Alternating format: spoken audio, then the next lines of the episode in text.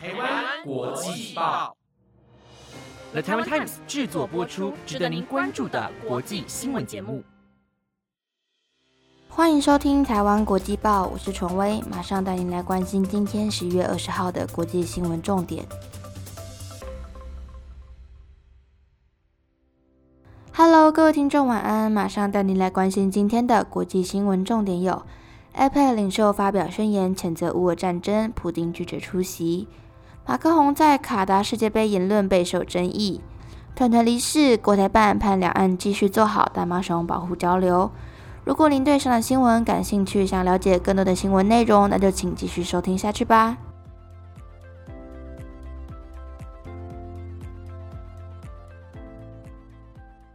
第一则新闻带您关心亚太经济合作会议在泰国曼谷举行一天半的会议后，今天发表了联合宣言，谴责乌俄战争以及这场战争所引发的全球经济动荡。这则宣言经过包括俄罗斯和中国在内的所有 APEC 成员同意，其中不乏一些外交上的含糊其辞，并未实质谴责俄罗斯入侵乌克兰。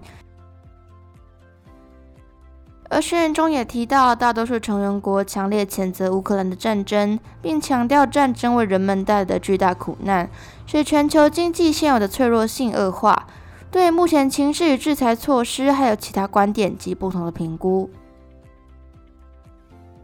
不过，除了组织名称不同以外，这则宣言的内容与上周在印尼举行的 G20 峰会宣言相同。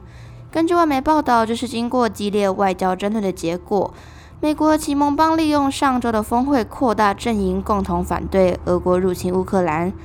俄国总统普京则是拒绝参加 G20 APEC 峰会，改派外交部长到印尼出席 G20 峰会，并派副总理到曼谷参加 APEC 峰会。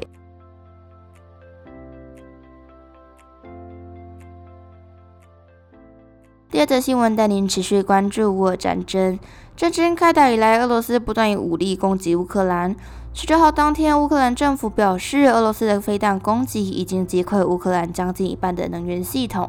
使俄国首都基辅的电力系统完全停摆。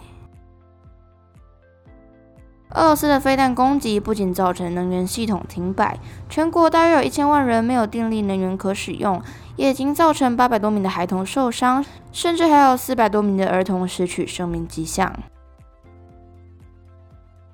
乌克兰目前正处于气温下降的情况，随着天气越来越冷，民生用电的使用更显得重要。联合国也根据此现象给予警告：乌克兰今年冬天非常可能因为缺电的问题造成人道灾难。乌克兰总统泽恩斯基表示。目前已经有安排工程相关人员赶紧修复基辅的电力供应，也开始准备日后如果电力网完全停摆的状况下应该如何应变。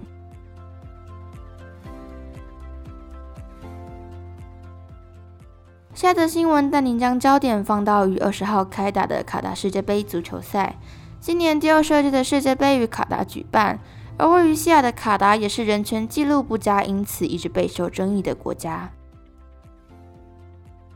卡达一直以来对女性人权、以供双性恋等人权议题不友善，而遭到各国的批评。而这次的世足赛举办地点又位于卡达，有许多国家想要因此停止转播世足赛，引发外界关注。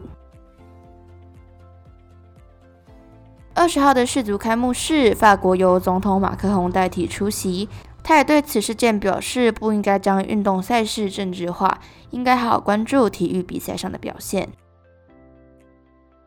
但马克宏这番言论也引发外界批评，许多媒体指出，马克宏也常常利用运动赛事传播政治化讯息，甚至觉得马克宏说出这番言论是很伪善的行为。而身为国民议会法制委员会的主席胡立爷也表示，对他而言，足球一直有着代表政治的行为，认为运动与政治一直有着密不可分的关系。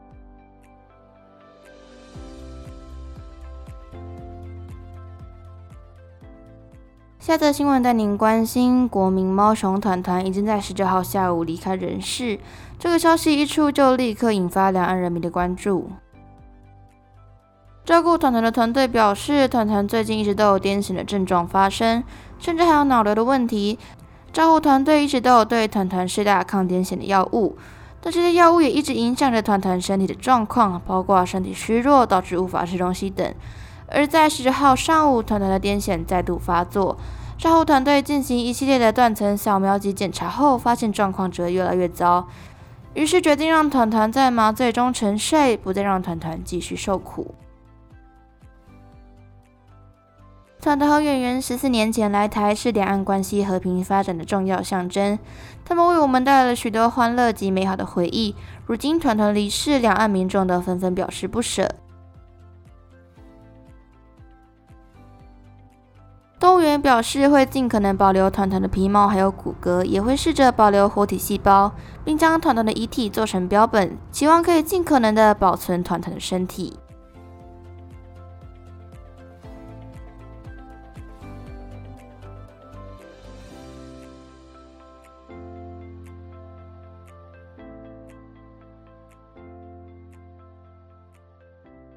接着新闻带你来关注马来西亚国会大选今天登场，高龄九十七岁的前首相马哈蒂遭遇政治生涯五十三年以来的首次选举挫败，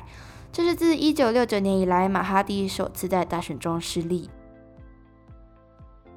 另外，其得票数在五名候选人中排名第四，无法连任马来西亚度假胜地兰卡威的选区席次。该席位由另一位前首相所率领的国民联盟候选人拿下。这可能代表着他长达七十年的政治生涯抵达终点。一般认为，马哈蒂领导的联盟不会对现在由国民阵线领导的政府构成重大威胁，但目前国民阵线正面临和反对党领袖安华为首的希望联盟产生激烈的竞争。这个月稍早，马哈蒂接受外媒采访时曾说，如果他输掉这次大选，就会退出政坛。并表示，他认为在一百岁之前，自己不会积极的参与政治活动。最重要的是将经验传承给党内的年轻领导人。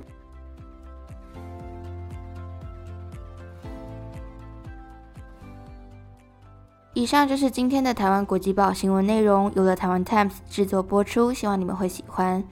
如果有任何意见，都欢迎留言给我哦。感谢你的收听，晚安，拜拜。